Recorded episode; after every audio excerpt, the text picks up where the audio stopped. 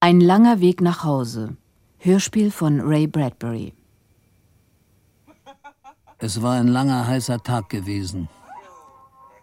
Die Rechenmaschinen im Büro hatten gesungen wie Millionen metallischer Grillen. Ein schrecklicher Tag. Mr. Sternwell hatte mich angebrüllt. Ich hätte Sternwell am liebsten umgebracht. Eines Tages, dachte ich auf dem Nachhausweg, eines Tages wirst du diesen Mr. Sternwell vom zehnten Stock aus dem Fenster werfen. Mein Herz ratterte wie eine aus dem Tritt geratene kaputte Rechenmaschine, als ich endlich vor der Wohnungstür stand. Was hatte doch der Doktor gesagt? Ihr Herz hat ein bisschen Ruhe nötig. Gönnen Sie sich einen Urlaub. Urlaub. Es war völlig unmöglich, mit Lydia über Urlaub zu reden. Jedes Mal, wenn ich auf mein Herz zu sprechen kam, klappte ihr Mund zu wie eine Falle. Nein. Hinter der Wohnungstür hörte ich das Radio plärren, wie immer, und ich wusste, drinnen wartet sie. Die Frau, die ich einmal geliebt hatte, oh mein Gott, dieses ewige Einerlei, rein in die Straßenbahn, raus aus der Straßenbahn, das Büro, die Arbeit, diese unendlich langweiligen Gespräche mit Lydia über halbgarem Essen, es war zum Verrücktwerden. Manchmal dachte ich sogar daran, Lydia umzubringen. Die Art und Weise, wie sie allen jüngeren Männern im Haus nachsah, mit starrem, fiebrigem Blick, als ob sie Spielzeug wären, das nur darauf wartete, benutzt zu werden. Oh, hi, Mr. Gidney. Hab gerade Ihr Radio in Ordnung gebracht. Radio? Ich wusste gar nicht, dass Ist Sie... jetzt alles wieder okay. Auf Wiedersehen, Mr. Gidney. Ich sah Travis nach, wie er den Flur hinunterging. Dann trat ich in die Wohnung. Lydia saß breit hingefläzt auf dem Sofa, geschmückt mit ihrer schreienden Rothaarperücke. Du bist aber spät dran. Es ist doch erst fünf nach sechs. Und morgen ist es 10 nach 6 und am Abend drauf 20 nach und es wird später und später und später. Mein Herz, Lydia. Dein Herz, wieder mal dein verdammtes Herz.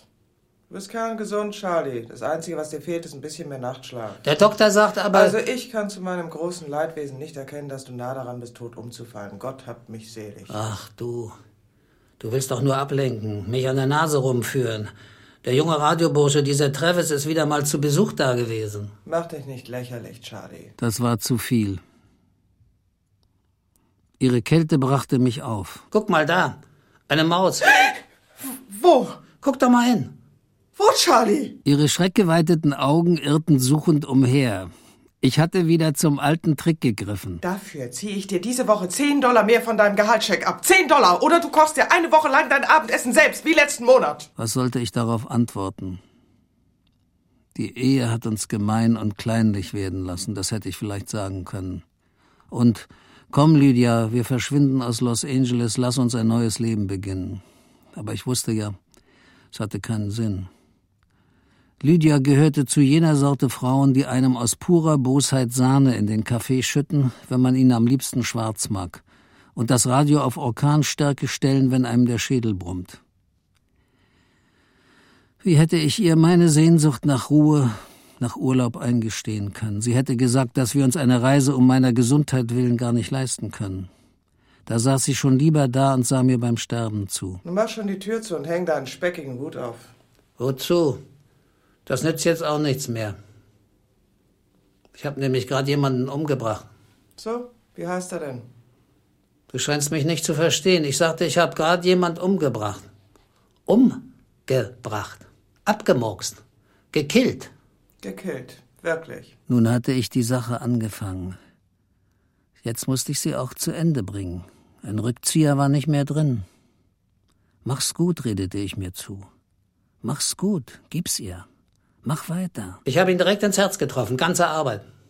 Aber Charlie. Ich konnte nicht anders. Ich mochte seine Visage nicht. Es war einer von diesen Leuten ohne Kinn. Charlie. Ja, ja, ich habe ihm das Herz durchs Rückgrat gepustet. Er hat ganz verwundert geguckt. Ach nein. Es war beinahe, als hätte ich wirklich jemanden umgebracht.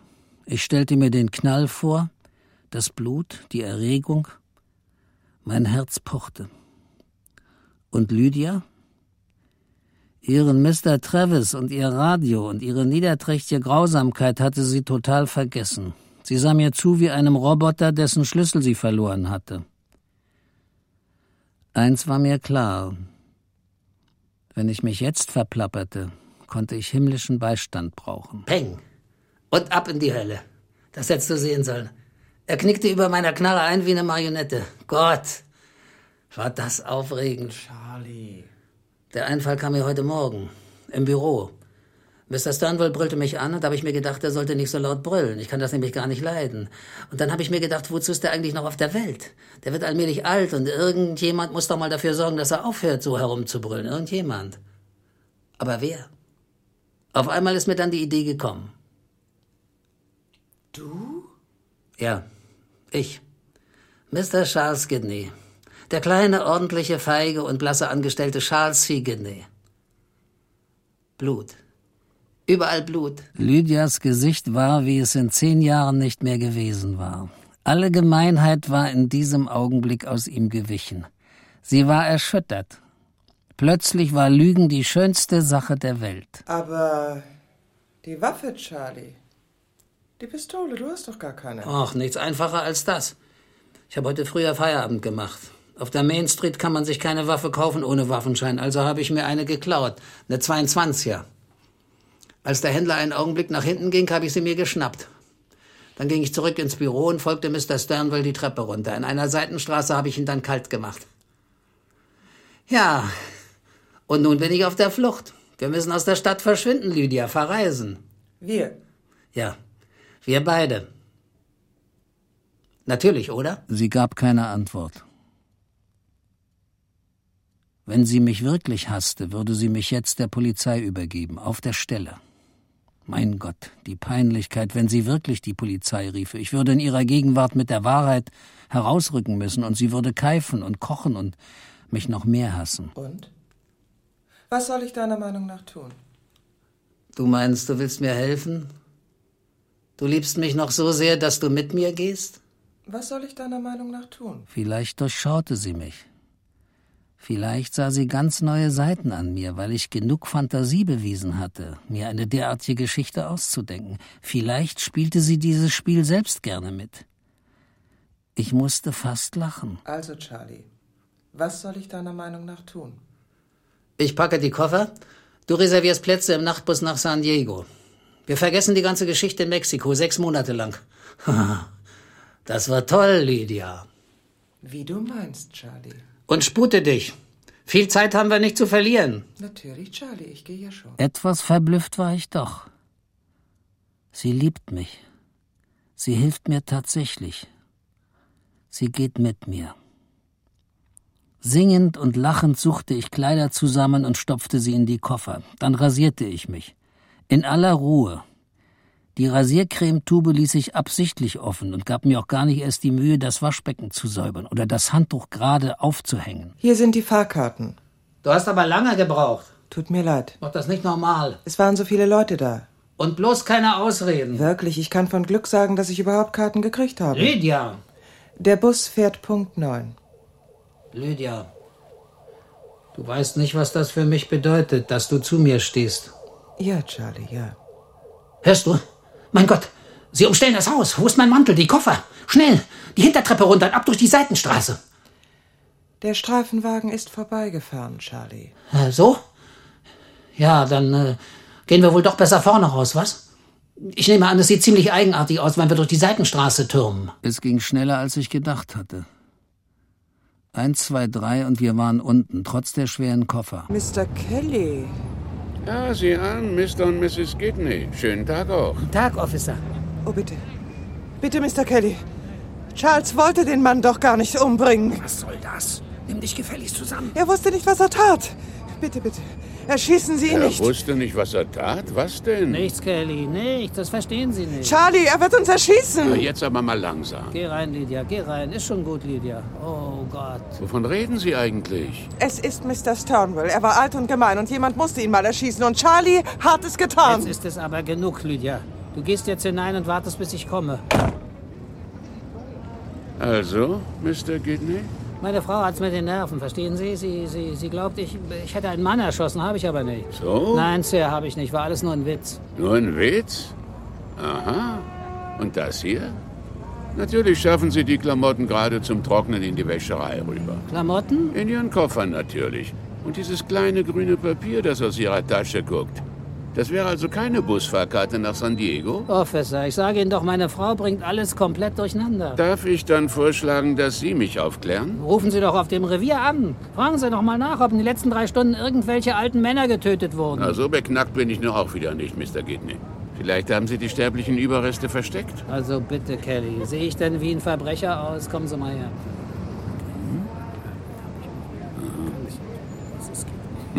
Verstehen Sie jetzt? Wenn sie herauskriegt, dass alles ein ausgemachter Schwindel ist, trage ich den Kopf nie wieder um. Die zieht mir bei lebendigem Leib die Haut ab. Ja, ja, das ist natürlich eine andere Sache. Aber keine Angst, ich werde die Katze schon nicht aus dem Sack lassen. Danke, Kelly.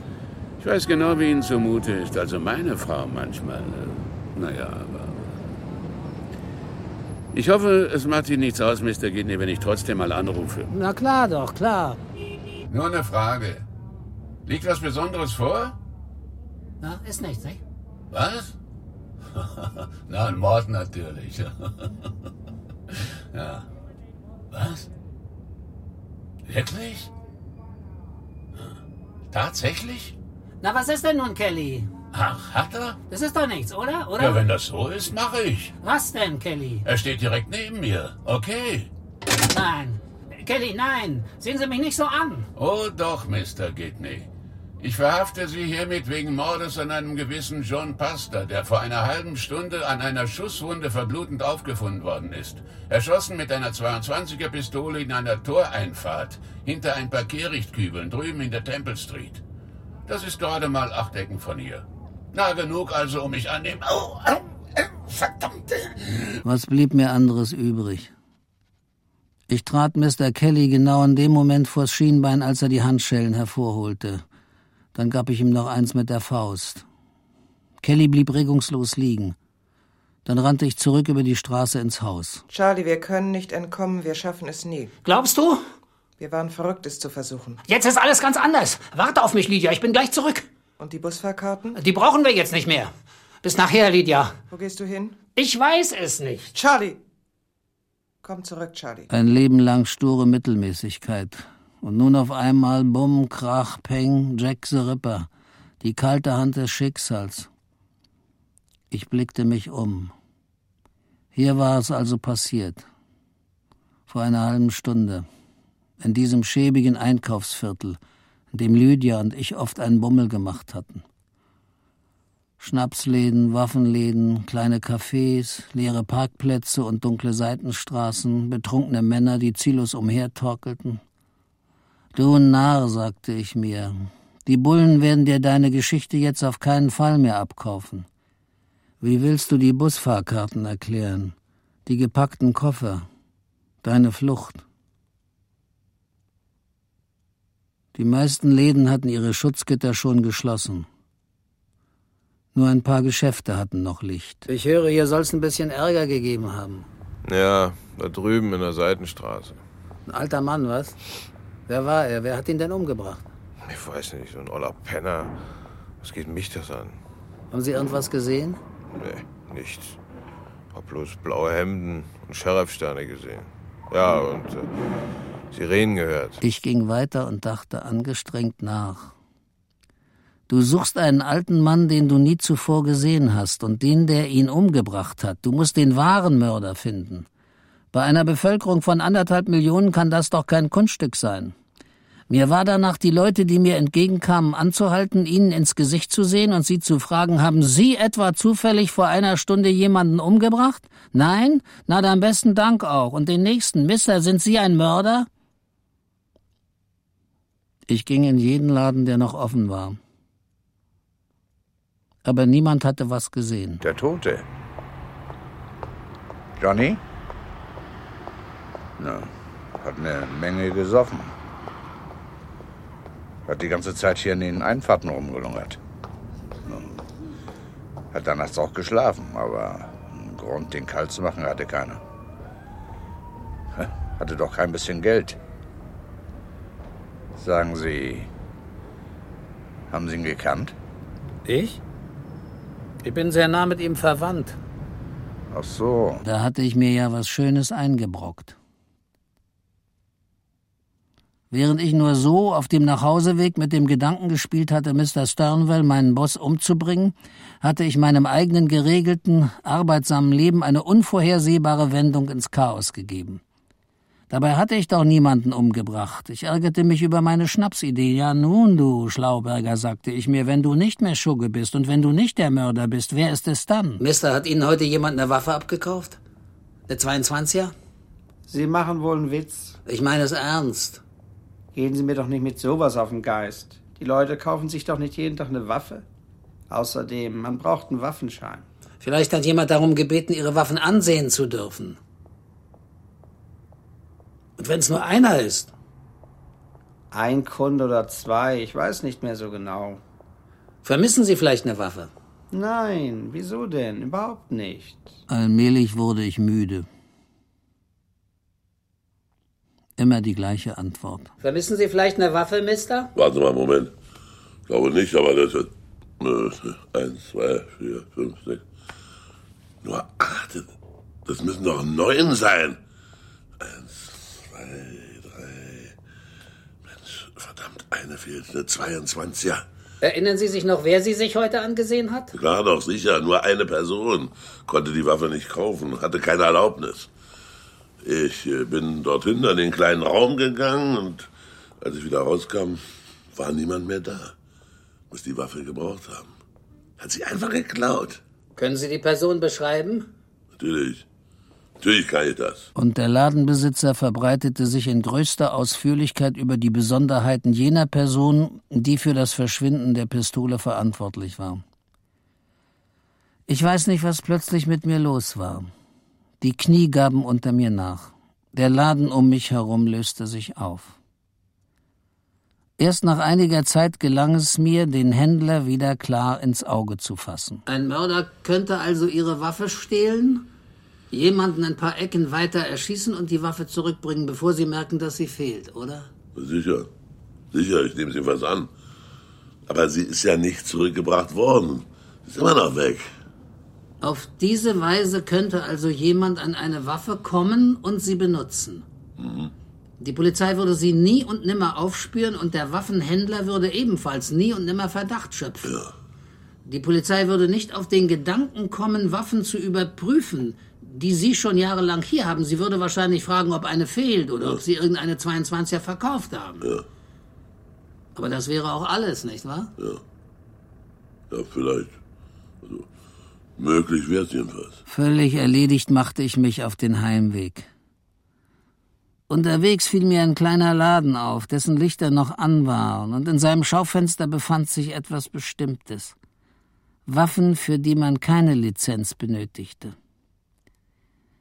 Ich ging hinein, legte etwas Geld auf den Kassentisch, und als ich wieder herauskam, liebkoste meine Hand in der rechten Manteltasche eine Pistole. Ah, da sind Sie ja wieder. Ich nehme an, Sie kriegen Ihren Mörder noch heute Abend, Kelly. Ein Glück für Sie, Freundchen, dass Sie aus eigenem Entschluss zurückgekommen sind. Noch einmal entkommen Sie mir nicht. Darf ich mich zuerst noch von meiner Frau verabschieden? Naja, meinetwegen. Ich denke, ich kann Sie Adieu sagen lassen. Könnten Sie draußen warten, Kelly? Gut, Mr. Kidney. Ach, Charlie. Gut, dass dir nichts passiert ist. Ich hatte schon Angst, sie hätten dich erschossen. Beinahe hätten Sie's. Und Sie tun's vielleicht auch noch. Wir kommen bestimmt nicht davon. Oh, Charlie. Warum hast du es nur getan? Ich hab's gar nicht getan. Was? Ich habe gelogen. Hast du denn nicht gemerkt, dass ich von Anfang an gelogen habe? Ich? Wieso? Nein. Nein, habe ich nicht. Und ist dir da nicht ein toller Einfall gekommen, meine teure Gattin? Ich verstehe nicht, Charlie. Ich hab dich losgeschickt, Fahrkarten besorgen. Du musstest nur in diesem Laden vorbeischauen, der auch Waffen führt, nach einem bestimmten Artikel fragen, so dass der Besitzer für einen Augenblick den Raum verlassen musste, die Waffe stehlen, die Temple Street entlanglaufen, einen von den Dutzenden Säufern und Pennern aussuchen, die dort in den Eingängen schlafen, den Mann erschießen, zum Busbahnhof weitergehen, die Fahrkarten kaufen und wieder heimkommen. Was redest du da? Als du dann den Polizisten gesehen hast, hast du einen hysterischen Anfall vorgetäuscht, um mich ans Messer zu liefern. Ein guter Plan. Du hattest nur nicht bedacht, dass ich entkommen und mich bei den Waffenhändlern umtun könnte. Du hattest wahrscheinlich die Absicht, die Waffe morgen zurückzubringen. Deine Aussage gegen mich wäre vernichtend gewesen. Ich sei heimgekommen, hättest du gesagt, und hätte dir erzählt, ich hätte jemanden umgebracht. Du hast gehofft, dass mich die Polizei bei der Festnahme vielleicht sogar erschießt. Die Busfahrkarten, unsere gepackten Koffer, meine Vorgesetzten, die von nichts wussten, unsere Freunde, denen unsere Reisepläne nicht bekannt waren, all das wären verdammt gute Beweise gegen mich gewesen. Du fantasierst. Ich auf Jahre im Gefängnis, womöglich sogar hingerichtet und du frei. Frei mit deinen Busfahrkarten hinzufahren, wo immer du willst. Natürlich in Begleitung deines Freundes Treves. Keine Langeweile mehr, was, Lydia? Du bist verrückt. Verrückt. Total übergeschnappt. Tut mir leid, dass es so ausgegangen ist. Wir hätten glücklich sein können, hätten noch mal von vorn anfangen können, selbst wenn dir klar war, dass ich dir das mit dem Mord nur vorgelogen hatte. Du hättest mitspielen sollen. Es wäre schön gewesen, aufregend. Hast du mich all die Jahre so sehr gehasst? Du bist ja wahnsinnig. Dann, Lydia, komm her. Dann sieh dir doch erst mal das hier an. Nein. Charlie. Scharf geladen. So scharf wie deine 22er. Du willst. Es ist aus, Lydia. Charlie. Aus. Endgültig aus.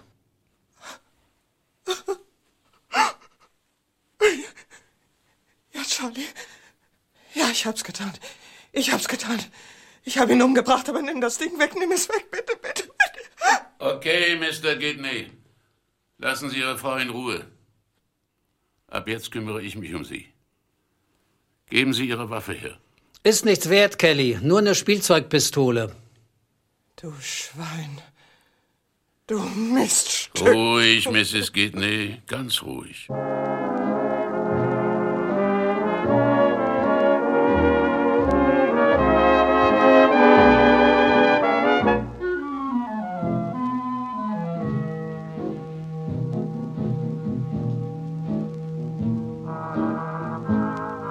Sie hörten Ein langer Weg nach Hause von Ray Bradbury. Funkbearbeitung von Erwin Neuner. Charles Baldwin Bass. Travis Adolfo Sova. Lydia Evelyn Hamann. Kelly Franz Josef Steffens. Mann Douglas Welbat. Verkäufer Hans Irle. Erster Händler Gerd Samariter, zweiter Händler Gerlach Fiedler. Ton Jutta Sitten und Johannes Kutzner. Regieassistenz Vera Wildgruber. Regie Norbert Schäffer.